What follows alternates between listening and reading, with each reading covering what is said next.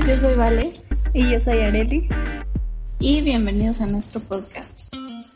Hablaremos con nuestros amigos acerca de sus carreras, algunos temas que nos preocupan, pero también muchos otros que nos divierten. ¿Qué nos hubiera gustado saber antes de entrar a la universidad? ¿Cuáles son nuestras caricaturas favoritas? ¿Qué hace un actuario? ¿Qué valor tiene el teatro en México? ¿Qué opinamos acerca del feminismo?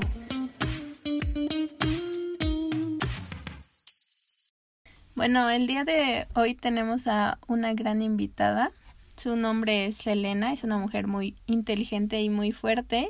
Estudia eh, ingeniería en telecomunicaciones en la Facultad de Ingeniería y estamos muy felices de tenerte aquí. Y si escuchan una voz parecida a, a otra que ya hayan escuchado en, en un podcast anterior, es porque es la hermana de, de Dani y de Carly también. Entonces era la última hermana que nos faltaba y muchas gracias por estar aquí, Elena. No, encantada. Mucho gusto por estar en su programa, Ari y Vale. Ay, muchas gracias por aceptar la invitación y esperemos que te guste y te diviertas. Bueno, entonces creo que ya podemos empezar.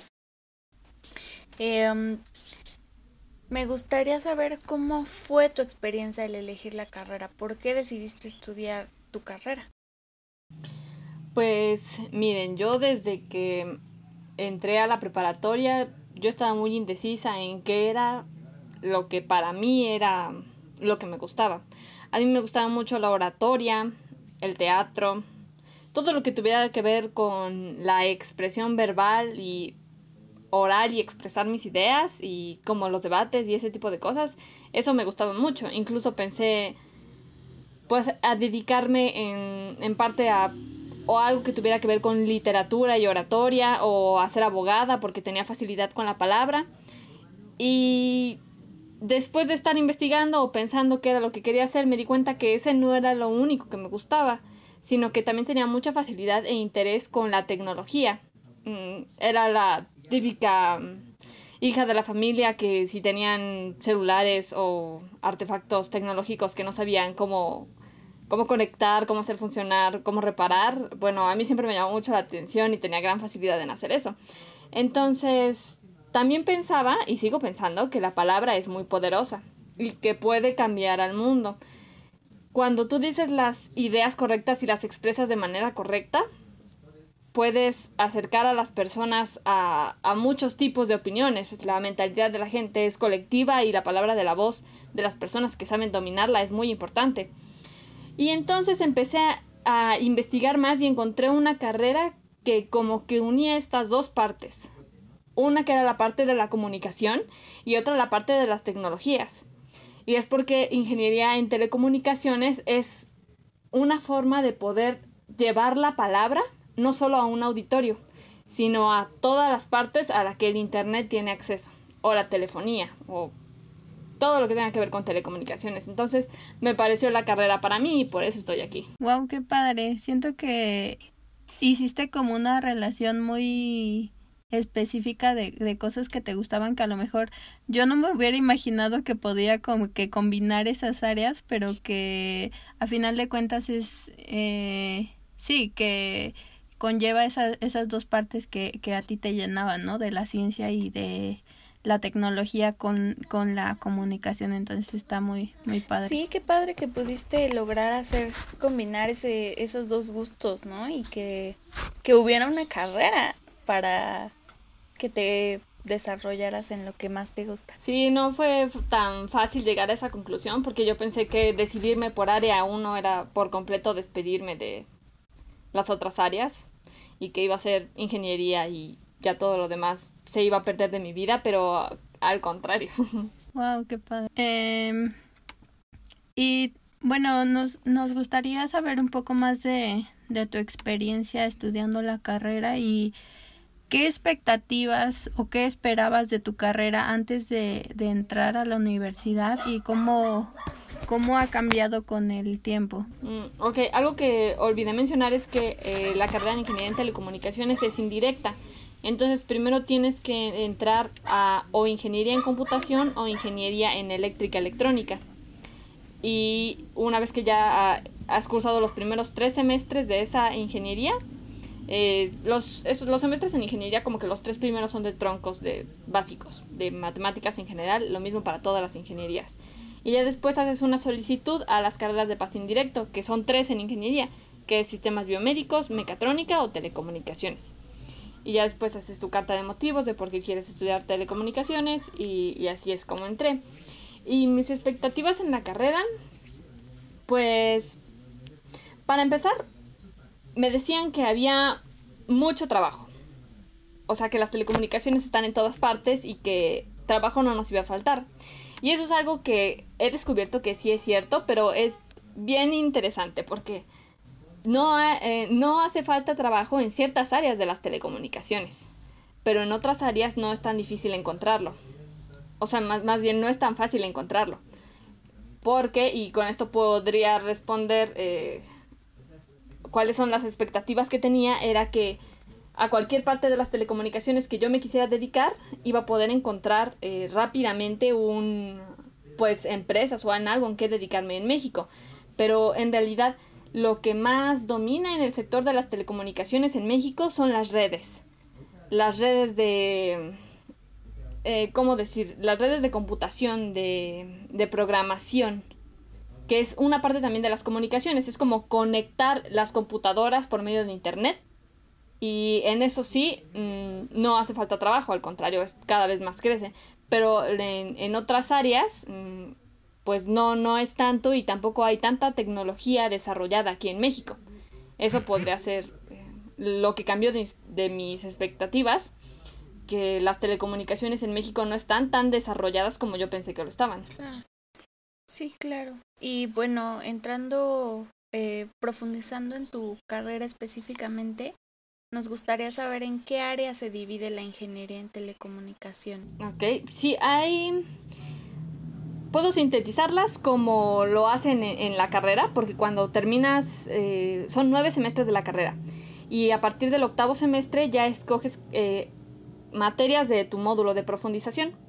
Y hay cinco módulos de profundización que sería como una buena forma de dividir el sector de telecomunicaciones, que es para redes de comunicaciones, lo que les comento, que también hace mucho de esto eh, ingeniería en computación, o sea, es como a lo que más se dedica la gente de ingeniería en computación, a las redes, y es algo en lo que también tiene un módulo de salida telecomunicaciones, pero no es tan especializado, sino es más dirigido a, a ¿cómo decir? A software y hardware, y computación es más para software, o sea, la parte intangible.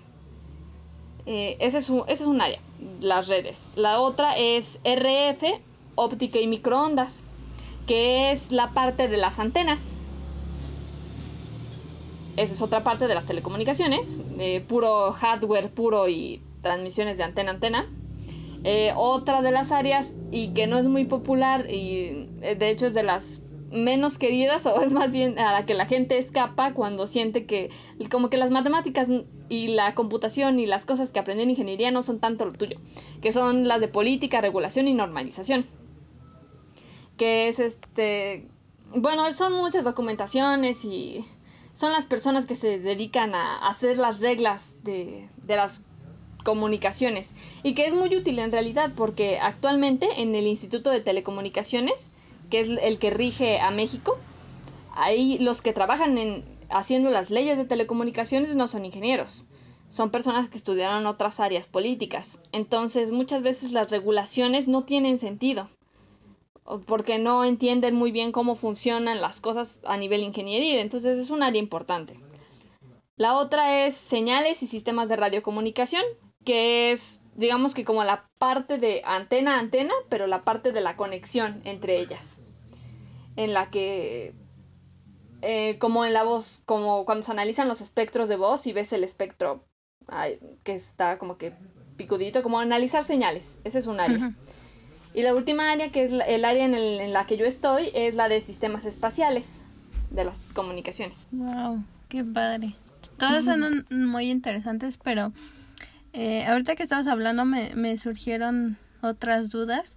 Eh, primero, creo que no, no, no hicimos como un paréntesis, pero no sé si nos podrías dar como una definición así general de tu carrera. O sea, eh, de qué se trata la carrera de, de ingeniería en, en, telecomunicaciones para las personas que nos escuchan. Sí, bueno, la ingeniería en telecomunicaciones es eh, la combinación de un perfil de ingeniería que combina las matemáticas, las ciencias básicas, las tecnologías de información, de programación. Es como una combinación de todas las ingenierías menos mecánica, podría decir, que utilizan estos conocimientos para poder eh, crear infraestructura y diseñar software o contenido informático referente a poder transmitir comunicación de un lado a otro, información de cualquier tipo, ya sea de computadora a computadora, mm, con los satélites, de país en país, eh, es todo aquello que es, todos aquellos recursos ingenieriles que se utilizan para poder conectar información de una persona a otra. Así podría sintetizarlo. Ok, muchas gracias. Y ah, también tenía un comentario sobre lo que nos comentabas de del área en la que realizan las las leyes y la legislación referente a, a, las telecomunicaciones y me parece muy interesante eso porque sí, siento que también pasa, por ejemplo, en, mi carrera, en, en los impuestos, cuando se crean las leyes de los impuestos, muchas veces no las hacen contadores, sino abogados o economistas o, o, personas de otras carreras, ¿no? Que a lo mejor sí tienen cierto conocimiento, pero no saben exactamente cómo se aplica en, en la vida real de los contribuyentes, ¿no? Ya me estoy poniendo muy técnica, pero este, pero sí, creo que es importante como que haya eh, profesionistas especializados en, en las áreas que se está legislando. Y eso es, yo creo que ha sido un problema en, en la creación de leyes en nuestro país. Sí, tienes mucha razón. Y retomando un poquito el tema específico de tu carrera, em, se me hace muy curioso cuando nos mencionas, ¿no? De qué se trata, porque eh, siento que igual ya lo habíamos comentado en algún otro podcast, que no te imaginas todo lo que hay detrás, ¿no? Em, tú tienes tu celular y, mandas un mensaje y ya llega, ¿no? Y, y nunca piensas en qué es todo lo que está pasando para que eso suceda, ¿no? Todo lo que hay detrás para que sea tan fácil la comunicación. Les iba a platicar que cuando estaba en la prepa hice una estancia corta con un profesor de telecomunicaciones, porque yo estaba pensando en, cursar esa carrera y quería saber un poco más de qué es lo que hacía este profesor. Y la conclusión de mi estancia fue que una vez que saliera de ese salón tenía que mirar hacia afuera y pensar que todo lo, bueno, que todo lo que viera tenía que pensarlo en términos de telecomunicaciones. Y desde ese momento lo hago. Eh, cuando camino veo los tipos de antena que hay allá afuera, que son súper variadas y que yo no me había dado cuenta, como las antenas raras que tienen los taxis, que se dan cuenta tienen, o sea, son, son muy... El mexicano tiene una gran imaginación para hacer diseño de antenas, ¿eh? Es impresionante y hay muchos artículos relacionados a eso, a que tal persona inventó una antena así súper loca que pueden ver en la calle. También algo de lo que me frustra y no sé si puedo hacer yo algo al respecto, pero siempre he pensado que algún día lo haré, es que no me gusta ver eh, estos nudos, estos cables que, que, conectan entre poste y poste, que algunas veces, o sea, son, son nudos, son agujetas, son unas cosas horribles que podrían estar debajo de la tierra, ¿eh? No es muy complicado, solo a alguien se le ocurrió que sería buena idea contaminar visualmente con con metros y metros de cables y ese tipo de cosas son en las que ya me doy más. O sea, veo la... Eh, sí, mis ojos ven desde otro punto de vista, ¿no? Cosas que yo veía a diario y que no, no sabía que estaban Ay, ahí. Elena, no sabes toda la razón que tienes y cómo concuerdo contigo. Justamente yo también yo no lo había pensado tampoco de esta manera antes de estudiar arquitectura, ¿no? Porque pues estás tan acostumbrado a ver esos postes tan horribles que, que, pues nunca piensas en que hay lugares en los que no hay, en los que están por el suelo, ¿no? Como en el centro, en varias partes del centro, en el que incluso va, ves y ves ahí la eh, coladera, ¿no? Que dice este eh, CFE. Y yo les quiero comentar, ay, Sí. Aquí les voy a platicar mi triste historia acerca de un poste. pues resulta que en mi casa, eh, últimamente, en los últimos meses, me había estado dando cuenta de que se ven bonitos atardeceres desde el cuarto de mi ventana. Entonces, últimamente también les había estado tomando fotos. Bueno, pues desde que no estoy en mi casa, lo extraño mucho, extraño muchísimo poder tomar una foto de un atardecer desde mi cuarto. Y en este tiempo que no he estado, pues resulta que fueron a poner postes. Ya había postes, o sea, ya había postes y ya salían en mis fotos. Pero este poste es nuevo y, y, no saben, está justo en el centro, justo en el centro de donde va mi foto. Ahí está el poste y no saben qué coraje me dio. O sea, cuando mi papá me mandó la foto del poste ahí, qué drama hice. Así de, papá, ¿cómo se te ocurre? ¿Cómo los dejaste? ¿Sabes qué significa eso? Ve mis fotos antes. ¿Cómo van a, se van a ver ahora con ese poste ahí? Como, aparte como si no hubiera ya. Entonces, la verdad qué bonito escuchar que dijeras algo así, Elena, porque sí, yo quisiera que no existieran los postes en el mundo, la verdad. Un día haremos algo al respecto. Gracias, gracias. Sí, es, es, chistoso lo que, lo que comentan. Yo no soy arquitecta ni ingeniera, pero también me, me da como... A veces me da ansiedad pasar por ese tipo de postes donde están como conectados y así Sí. bien raro que hasta a veces salen chispas o, o cosas y me cuando llueve también no sé si eso haga cortocircuito o algo, pero no sé, me da mucha ansiedad. Sí, ese bien tipo de cosas. maldichotes. Ajá, ajá. Este, pero bueno, retomando ya no, lo, lo que estábamos hablando, eh, nos gustaría saber qué áreas laborales tiene tu carrera. Ya nos habías comentado que hay mucho trabajo, pero eh, no sé si puedas profundizar en, en eso. Claro, mira, te digo que la mayor parte de, digamos que del 100% de los egresados de telecomunicaciones, que tampoco son tantos, ese es un problema, son generaciones muy pequeñas, mi generación es de 25 personas. Y de esas 25, fácil, mm, 10 de ellas, tal vez un poco más de 10 de ellas, van al área de redes. A empresas como, no sé si las han escuchado, son eh, Cisco, que hace los monitores de computadora. Mm, Es, esa es una empresa en la que contratan a muchos ingenieros en telecomunicaciones y casi es la preferente por, por los ingenieros de México, porque es, bueno, es- son buenos trabajos, pagan muy bien, pero también existen otras, eh, como prácticamente cualquier empresa tecnológica que ocupe computadoras o que ocupe servicios de internet necesita ingenieros en telecomunicaciones. Entonces se pueden encontrar trabajos en Google, en Microsoft, en no sé, en, en todas estas, en Apple, en todas las empresas que, que tengan una parte de ingeniería se necesita un ingeniero en telecomunicaciones. Y casi en su, en su mayoría solicitan ingenieros en redes, ¿no? Y eh, normalmente las personas que se van al área de regulación, que les digo que es esta parte de las leyes, yo creo que el 100% se va a la, I- a la IFT, que es el Instituto Federal de Telecomunicaciones. Y es ahí en donde trabajan. Mm, yo creo que de los 25, tengo tres compañeros que van a esa área, a las regulaciones, y ahí es en donde encuentran el trabajo. De, mm, y de las otras, que son como de, de sistemas de radiocomunicación, de, de microondas y de este tipo de cosas, es muy normal que las personas hagan sus propias empresas, sus empresas pequeñas, como para ofrecer servicios en, en una red de comunicaciones entre camiones, por ejemplo. Que les ofrezcan a los, a los microbuses eh, tener cierta frecuencia de radio y poder comunicarse solo entre ellos. Y ese tipo de cosas.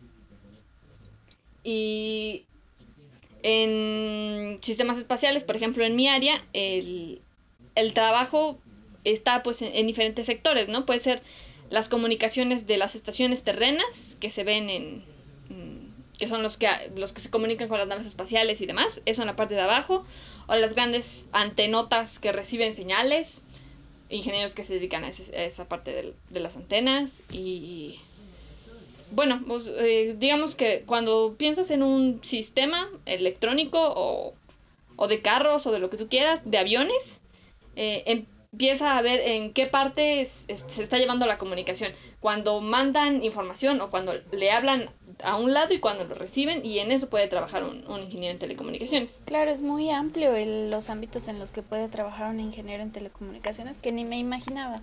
O sea, que ni siquiera pensaba en que era necesario algo así, que evidentemente lo es, y menos, ¿no? En, todo lo que podría trabajar y desenvolverse.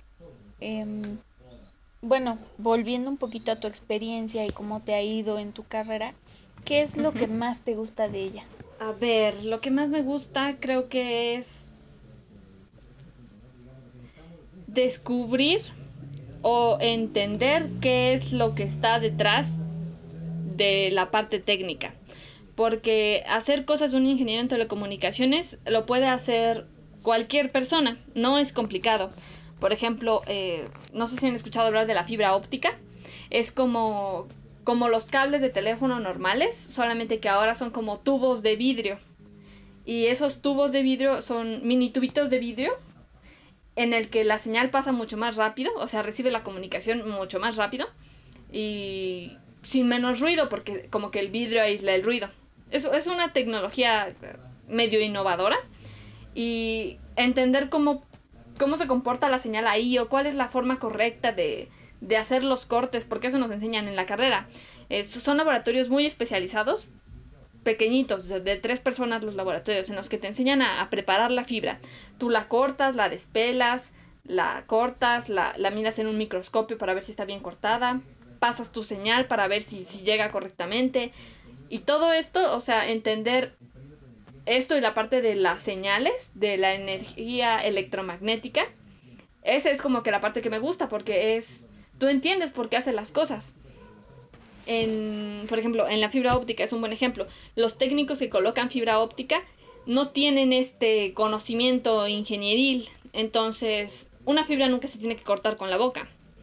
Porque te pueden pasar muchas cosas. El vidrio es tan delgado que se te puede enterrar en la piel y se puede cangrenar o te puede dejar ciego.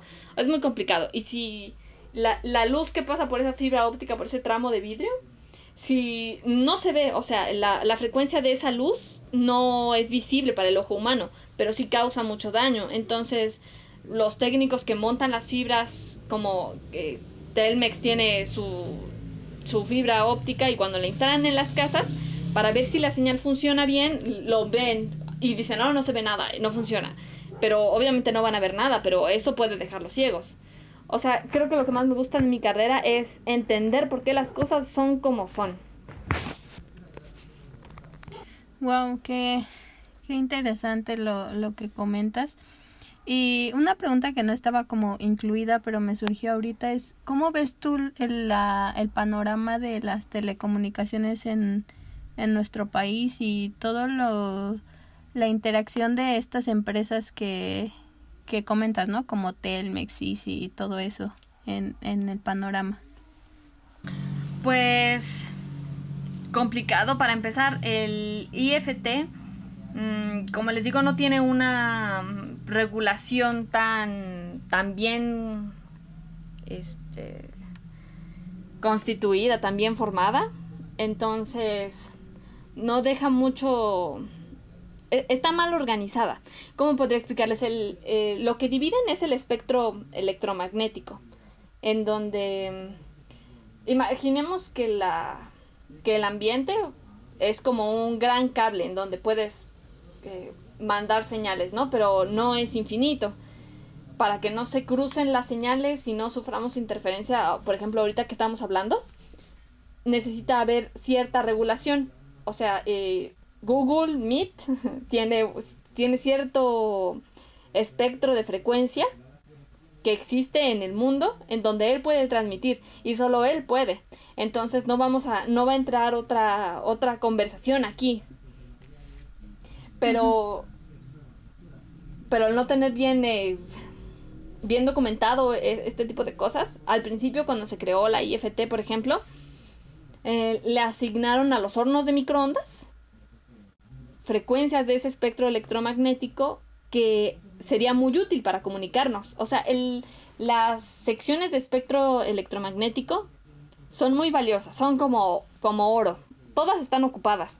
Pero cuando una empresa quiebra, normalmente, vende ese, ese espectro. Por ejemplo, si ahorita Telmex dejara de existir, liberaría un espectro de frecuencia en el cual lo subastarían para ver quién es el que paga más por ese espectro y poder hacer su como que su empresa mucho más grande. Pues hay un espectro muy importante que están ocupando los hornos de microondas, porque en ese momento no se sabía que uno que el espectro era finito y otro que específicamente ese era tan bueno para, para establecer comunicaciones. Y ese tipo de cosas ya no se pueden revertir en el futuro. Bueno, poco a poco los microondas están desapareciendo, pero todavía van a tardar mucho en liberar esa frecuencia. Y, ese tipo de cosas. Eh, entonces, las regulaciones están mal, por un lado. Y otro, las empresas son monopolios. Por ejemplo, Telmex es, eh, prácticamente no le deja nada a otras empresas.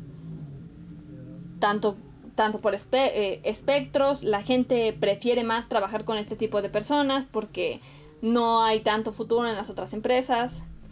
Eh, este tipo de cosas. Sí está un poco mal regularizado y también, bueno, como los monopolios de siempre que conocemos son un poco difíciles de destruir, pero... Pero pues depende más a qué se le da interés. Una, una cosa también bien importante que me acuerdo ahorita es, si han escuchado algo del 5G, como de la desinformación. bueno, pues eh, este tipo de, de, tecnología que debería ser ahorita ah, una prioridad en las telecomunicaciones porque revolucionaría la forma en la que, en la que vivimos, la información viajaría mucho más rápido, em, sería un boom tecnológico enorme, pero en México no va a haber eh, ni tecnología, ni infraestructura, ni ni algo dedicado para hacer crecer esta tecnología en mucho tiempo, aunque llegue a otros países. Wow, pues sí es, es lamentable lo que nos comentas porque a final de cuentas las decisiones que toman las empresas nos afectan como consumidores, ¿no? Y, y yo creo que todos lo, lo vemos en nuestra vida eh, diaria, ¿no? Que eh, mucha gente se queja de los servicios de Telcel o de Telmex y ese tipo de cosas, ¿no? Pero tiene que ver con, con muchas cosas que nos comentas de, de las regulaciones que están mal y de, de los monopolios y, y, todas esas situaciones que a, veces no sabemos, pero que sí nos, sí nos terminan afectando. Claro, hay un montón de información que ignoramos, ¿no? Yo cuando iba a saber que existía un espectro que aparte no solo no es infinito y que es subastan y que si no tienes uno no puedes oír, o sea, ¿en qué momento no? Y, vas a conocer tanto tiempo, ese tipo de información. Eh, bueno, volviendo otra vez a, a, tu experiencia en la carrera, ¿qué es lo que menos te gusta o qué cambiarías? Ah, pues creo que varias cosas. Mm, cosas que tienen que ver con la carrera como tal, o sea, cómo está impartida en, en la Facultad de Ingeniería. Eh, la mayoría de los profesores que saben de telecomunicaciones eh, o que la imparten son profesores viejitos, que sí tienen muchísimo conocimiento, pero algo importante de la ingeniería y yo creo que de cualquier área, menos la mecánica. la mecánica como que permanece un poco más, ¿no? No es porque se encuentren materiales a diario y, y puedas revolucionarla, pero las que tienen que ver con tecnologías de la información como telecomunicaciones, pues están reinventando. Las primeras materias de telecomunicaciones que yo llevé en, la facultad eran de cosas que ya no se usan actualmente. Eh, hacíamos muchas prácticas con hardware muy antaño. O sea, aprender todo eso fue muy interesante. Y, y aprendes cómo las personas lo hacían antes, cuando no había tanta tecnología. Pero las cosas actualmente ya no se hacen así ahora las cosas se hacen solo con programación, solo con la computadora. Ya no necesitas comprar tantos componentes como lo hacían antes, ni usar tanto cable, ni, ni usar las pinzas de corte. Eso ya no se usa tanto. Lo de ahora son las tecnologías nuevas que tienen que ver con la programación. Y el plan de estudios de telecomunicaciones no se ha reinventado en esta parte. En general no se ha reinventado en ninguna de las ingenierías. Sigue siendo un poco arcaico su forma de enseñar. Y se debe a sus profesores, porque ellos creen que es importante comenzar por eso, entender cómo se hicieron. Y sí es importante, pero en la carrera no tenemos todo el tiempo del mundo. Se tiene que dar la información más útil o la que sí te sirve en, el ambiente laboral de verdad. E, esa es una de las cosas. Y otra es, como les digo, es muy importante la parte de programación. Y normalmente tengo muchos compañeros que escaparon de ingeniería en computación. Les digo que primero hay que entrar en ingeniería en computación o eléctrica para pasar a telecomunicaciones. Porque no les gustó computación, porque era mucha programación. Y la programación tampoco me agrada mucho a mí. Es compleja, es, es diferente. Es como aprender otro idioma. Y como no les gustaba estas materias, se pasaron a telecomunicaciones. Pero en telecomunicaciones hay que saber programación. Y y a la carrera no le dan este materia sobre esto, o sea, le dan materia sobre otras cosas que tal vez no sean tan útiles y una parte que sí afecta mucho cuando los estudiantes salen al ámbito laboral es que no saben programar. Creo que este es algo de lo que no me gusta de cómo se imparte la carrera y otra de las cosas es que ya una vez que la ejerces no se dedican a, a defender la carrera como se debe. ¿A qué me refiero? Por ejemplo, a estas antenas de 5G que la gente empezó a decir que transmitían COVID, pues, o sea, es muy complicado. Yo, yo recuerdo que en cada publicación que yo veía sobre eso, yo escribía un comentario al respecto breve eh, informando a las personas que no, que o sea, que es algo completamente diferente, ¿no? Y, y las personas de esta área se quedan solo en esa área no, no se interesan por informar a la sociedad que es realmente un pilar importantísimo para que las telecomunicaciones avancen. Entonces creo que eso es algo que tampoco que me gusta de la carrera. No le enseñan a los egresados a, que la carrera salga más allá. Es un, problema recurrente en muchas carreras porque hay una deficiencia en la en la difusión de la ciencia, ¿no? O sea, que se queda solo para los especialistas y no no hay como un, una interacción con la con la sociedad en general y eso yo creo que puede llegar o ya llegó a ser a ser un problema porque de cierta forma eh, se crea todo esto de desinformación que tú nos comentas pero pero al mismo tiempo la información que les llega es como muy diluida no o muy sí muy básica y, y no no llegan a entender todo todo este tipo de cuestiones, ¿no? Como nos, nos pasaba a Vale y a mí, que, que no, no nos imaginábamos todo lo que conlleva la ingeniería en telecomunicaciones. Sí, qué importante es transmitir el conocimiento eh, en un mundo de desinformación, ¿no? Y hablando de desinformación, yo tengo una pregunta tal vez muy tonta, pero que al menos yo alucino que sí me ha sucedido. O sea, yo, yo creo que sí me ha sucedido, ¿no? Y cuando lo ves en redes sociales dices, claro, no soy la única. Entonces, este... sí es posible que nos espíen por el teléfono, o sea, que escuchen cuando hablamos, cuando no lo tenemos. Está prendido aquí mi celular, me está espiando, sabe lo que, o sea, si ahorita hablamos de colchones, me van a empezar a salir en Instagram eh, promociones de colchones? ¿Eso es posible? pues mira, a mí también me ha pasado. pero puedo decirte que como tal tu dispositivo no. O sea, que el...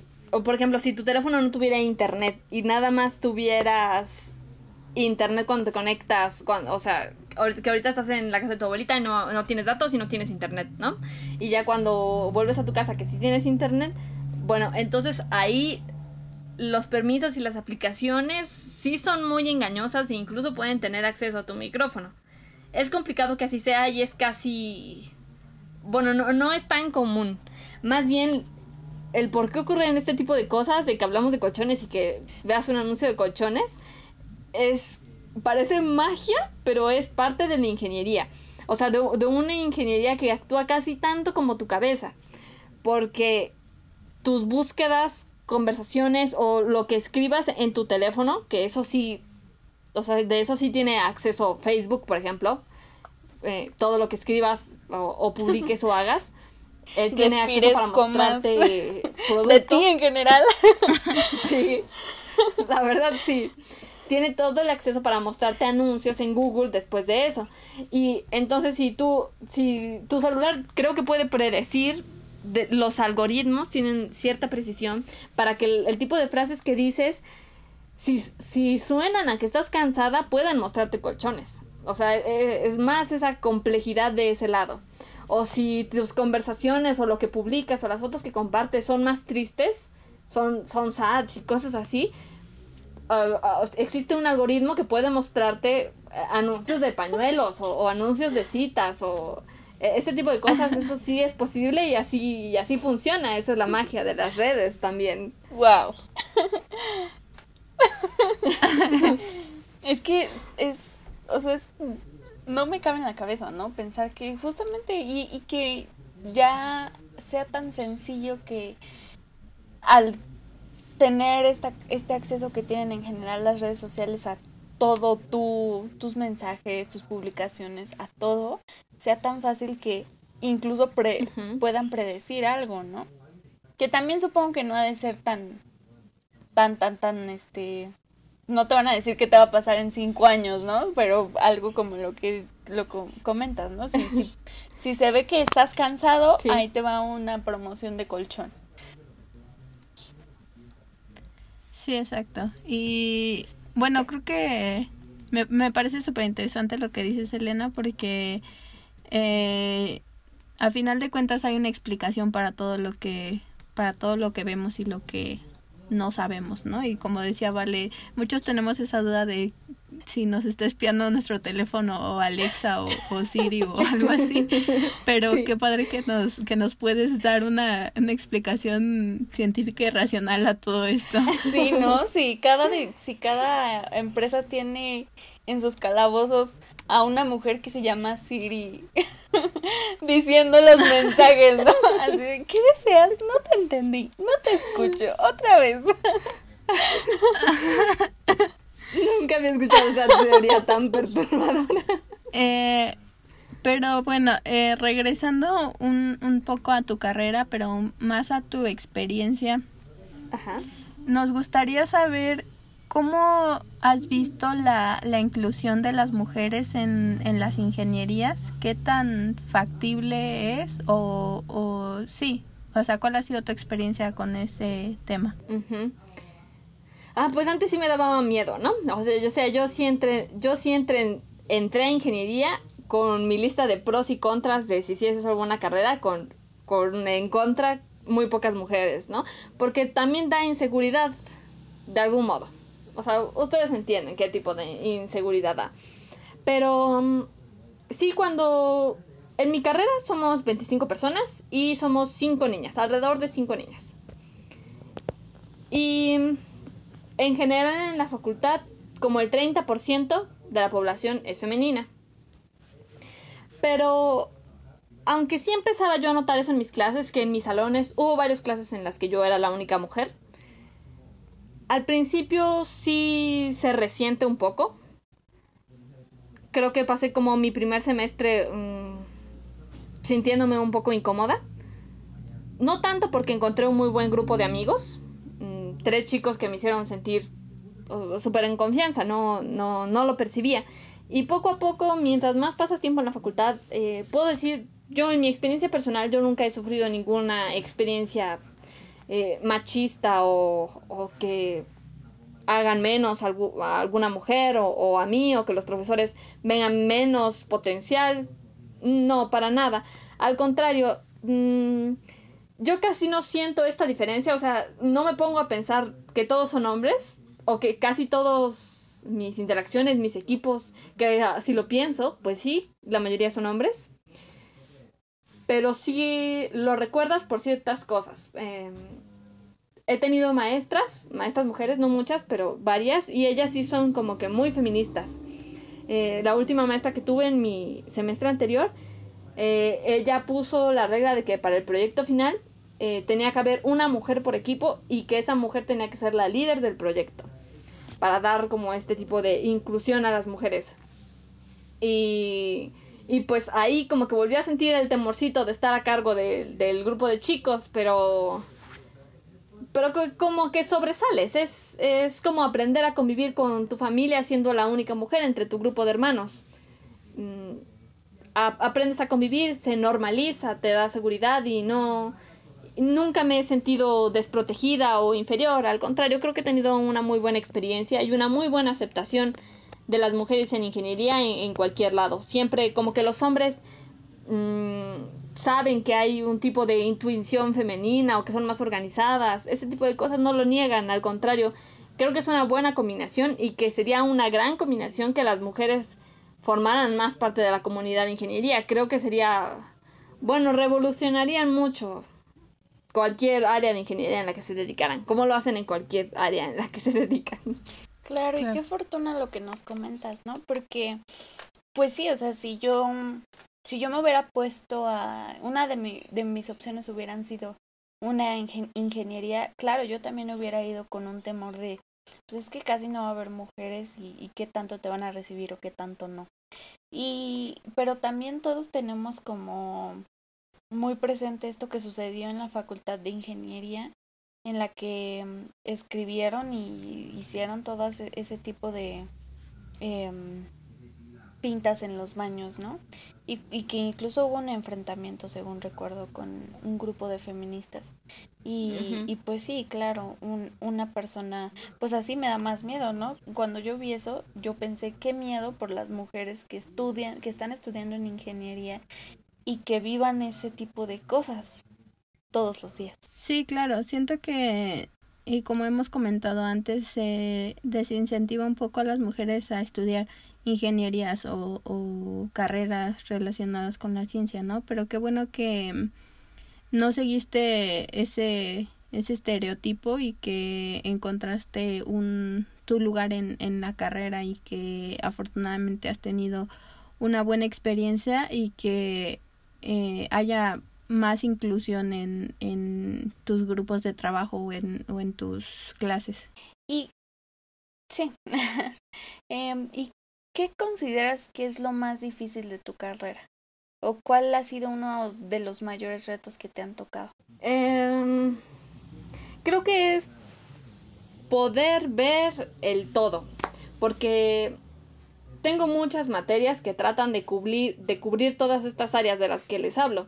Tengo materias de regulaciones, tengo materias de para redes o materias para el diseño de antenas, que parecería que te tratan de meter todo lo que es telecomunicaciones en, en un paquete muy pequeño y que yo veía como que muy separado y no entendía, o sea, yo nunca vi o me costó mucho trabajo entender a las telecomunicaciones como, como un todo.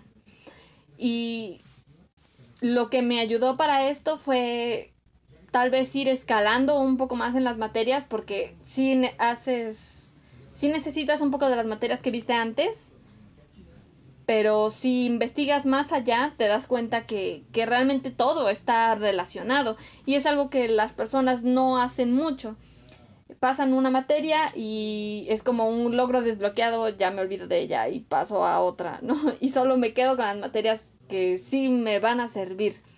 Pero creo que lo más difícil para mí fue aprender a apreciar a esas materias que yo pensaba que no tenían mucho que ver o no me interesaban tanto, como las materias de redes, les digo. Yo no me quiero dedicar a redes, entonces yo le tomaba más, eh, más relevancia o, más pasión, o más amor, más investigación a las áreas que tenían que ver con cosas más espaciales que yo pudiera aplicar. Pero ya después cuando me empecé a dar cuenta, y esto me di cuenta de la necesidad de esto porque en donde trabajo en mi servicio social, estoy eh, realizando como una antena para un proyecto y veo que no solo necesito saber lo de la materia de antenas, sino de repente como que digo, ay, esto lo vi en la materia de aquí, en la materia de acá, y de repente ya construyo un todo. Y lo más difícil para mí fue dar ese salto en qué es lo que es ser un egresado de telecomunicaciones, ¿no? O sea, en qué momento ya sabes más que cuando te paras y dices, creo que no sé nada de mi carrera. Claro, creo que sí, es algo que, que nos pasa en, a todos, yo creo, en cualquier carrera que, que estemos estudiando, que a veces te enfocas mucho en, en el área que te interesa pero dejas de lado otras que también son importantes y que a final de cuentas son parte de tu formación integral como, como profesionista. Y bueno, ya para ir cerrando, y una pregunta que le hacemos a todos nuestros invitados es, ¿algún consejo que, que te hubiera gustado que te dieran antes de, de entrar a, a la carrera de ingeniería en telecomunicaciones? Mm. Creo que un consejo particular sería que aprovechen mucho los laboratorios que tiene la Facultad de Ingeniería. Porque yo no sabía que eran laboratorios tan especializados que incluso gente de otros países viene solamente a, a, a, utilizar esos laboratorios porque no se tiene ese tipo de infraestructura para ensayar en otros países. Y, y yo me enteré de esto tal vez de sexto semestre para arriba. Y uno por entre barquear y no, digamos, para llevarlo un poco más ligera, pues no metes a, a, a, profesores que exploten todo el potencial del laboratorio.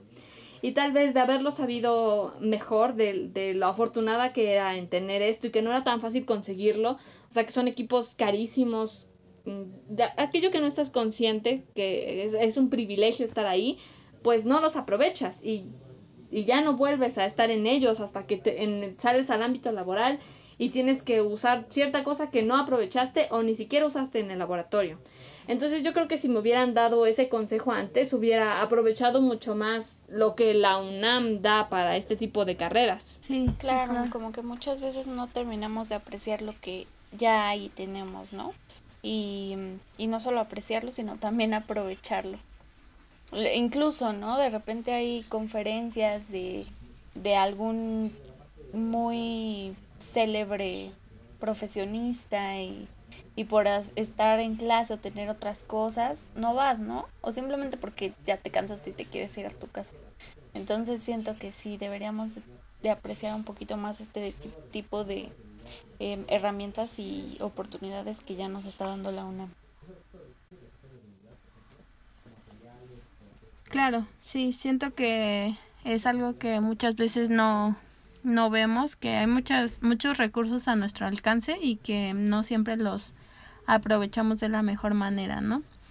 Uh -huh. Pero, eh, pues sí, no sé si tengan algún otro comentario o algo que quieran agregar. Yo pues solamente agradecerle a Elena, eh, muchas gracias por aceptar la invitación, por acompañarnos hoy. Espero que te hayas divertido, a mí se me hizo este súper, súper interesante y, y pues sí, esperemos que a ti también. Sí, muchas gracias a, a, Elena por, por acompañarnos. Fue, no sé, siento que aprendí muchas cosas en, en este corto sí, tiempo, también. pero sí, fue muy, muy interesante tenerte aquí. Encantada, chicas. De hecho, me gusta mucho eh, hablar con personas que son de diferentes áreas porque, bueno, nuestra, como que nuestro gremio conocido son más de ingenieros, entonces como que casi nunca salgo de del tipo de respuestas. O sea, no me pondría yo a explicar o a eh, como cuando los niños le preguntan a sus papás preguntas que ellos jamás pensaron como por qué el cielo es azul y es cierto por qué el cielo es azul. Esa es la experiencia que estoy viviendo con ustedes porque normalmente el tipo de conversaciones que tengo con con mis demás compañeros o amigos son diferentes, ¿no? O, o, sea, te olvidas de las partes esenciales de, claro. de la vida real. Claro, sí. Es algo que también a, a Vale y a mí nos gusta eh, de hablar con, con personas de diferentes carreras, ¿no? Que te hacen ver no solo su carrera, sino la vida de, de una forma diferente, ¿no? Y aprender cosas eh, que no te hubieras imaginado, justo como comentabas, ¿no? Uh -huh. Y bueno, no sé si tengan alguna recomendación para, para esta ocasión. Eh, bueno, a mí me gustaría recomendar, eh, es una serie que me gusta mucho, es de mis favoritas. Eh, es Modern Family, véanla, de verdad es muy divertida. Ya me di cuenta de que sí puede unir familias, ¿eh? puede reunir familias en la sala, a verla todos los días, todas las noches. Entonces siento que es una linda serie para ver en familia. O sea, de que hay un montón de escenas en las que volteas y, ay, ese es como tú, o como así. Sí, sí, yo también tuve esa experiencia porque vi la serie con mi mamá y mis hermanos y, de verdad no he conocido a alguien a, que, a quien no le haya gustado Modern Family. Entonces, si tienen la oportunidad, véanla. Creo que están las 10 temporadas en, en Netflix. Y Ele, no sé si tengas alguna recomendación. Claro, aprovecho para hacerles el comercial. Hay como una serie de charlas en Facebook en una página que se llama Expo Ideas. Michoacán, Expo Ideas Michoacán, así la pueden buscar. Y es como un evento que se realiza en Uruapan con la finalidad de impulsar la vocación científica en los jóvenes y darles un espacio para presentar sus proyectos, sobre todo para la parte de investigación y el interés joven por la ciencia. Ya han habido varias series de charlas que hablan acerca de títulos como de pasar del experimento al papel, qué puede hacer un estudiante por la tecnología espacial, qué con la divulgación y el arte, para qué investigar, exploración en Marte y temas súper interesantes, ¿no? Y, y, yo los invito a, yo voy a dar una plática el 28 de agosto acerca de antenas espaciales, por si gustan acompañarme y también si ustedes tienen algún proyecto o la gente que nos está oyendo tiene algún proyecto de investigación o, o cualquier cosa científica o de divulgación o artística que quieran mostrar, está, es un espacio abierto, solo mandas un mensaje y, y te agendan para, para, platicar a la comunidad en general. Wow, qué padre. Y, y pues sí, vamos a estar compartiendo tu, tu plática para que más personas puedan escuchar de, de lo que tienes que compartir. Sí, es que creo que esta, este episodio todavía falta